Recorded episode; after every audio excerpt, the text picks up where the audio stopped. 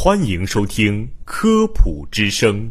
本节目由河南省科协主办，河南省全媒体科普传播中心和洛阳师范学院承办。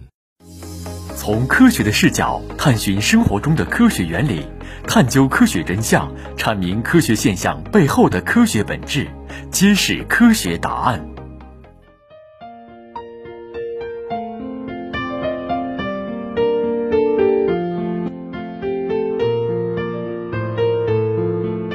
各位听众，大家好，欢迎收听科普之声，科学新知，我是郝雨珠，我是曾长江。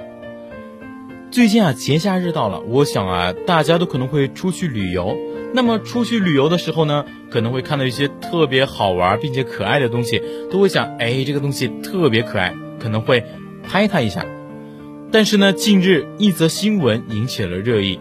新闻中说，某位游客在迪士尼乐园游玩时拍了布偶演员一巴掌。结果啊，就给人家拍出脑震荡来了。哎，小江，这拍一下怎么就能拍出脑震荡来呢？其实啊，人的脑袋啊就跟超市里包装好的果冻差不多，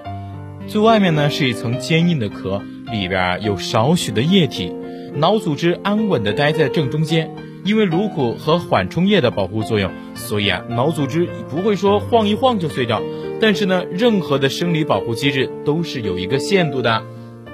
那这人脑里面的组织是怎么发挥它的连接作用的呢？比如说，脑的下方和咱们的脊髓就是连着的，连接它们的结构呢叫做脑干。脑组织在剧烈晃动的时候，脊髓是不会跟着动的。就像咱们，你有时候拿手掰玉米吧，一边动了，一边又不动，连接的部位就会受到剪力的作用，于是啊，就苦了脑干了。脑干内的网状结构就有可能发生损伤。网状结构啊，又是人体内最古老也最基本的区域，是睡眠和意识中不可缺少的一环。正是它告诉你醒醒啦，睡眠时间已经够了，也是它提醒你快抬起头四下看看，好像有人喊你的名字。原来我们的人脑这么脆弱，我也听新闻当中说了，好像当时是那位游客助跑了一小段，然后跳起打了布偶演员一下，而布偶服饰的这个脑袋呢，有大概三到五千克重，全靠支架固定在衣服上。你想一下啊，这么重的东西，一旦支架在外力下受损，撞到人的脑袋上，非常有可能会引起网状结构的损伤，导致脑震荡。正因为主要是由网状结构引起的，所以啊，脑震荡的症状多数都和意识有关。患者首先出现的就是短暂的意识丧志，一般持续时间很短，不超过半个小时，同时伴有面色苍白、瞳孔改变、血压下降等脑干功能紊乱的表现。在患者醒来之后呢，往往出现逆行性遗忘，对受伤当时还有伤前的近期情况会失去记忆，之后呢还可能会出现头痛、头晕、耳鸣、失眠、情绪不稳、记忆力减退等等症状。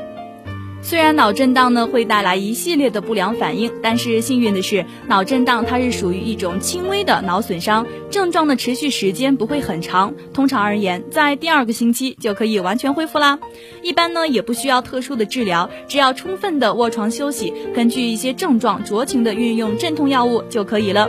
那么在这里呢，我也要提醒大家，不管是自己运动还是照顾婴儿的时候，一旦遇到头部撞击，一定要密切注意症状，尤其是跟意识障碍有关的症状，比如说头晕、昏迷等等。只要出现这些症状，务必尽快去医院检查。至于打闹，更要注意分寸，不要因为自己的小举动给别人带去很大的麻烦。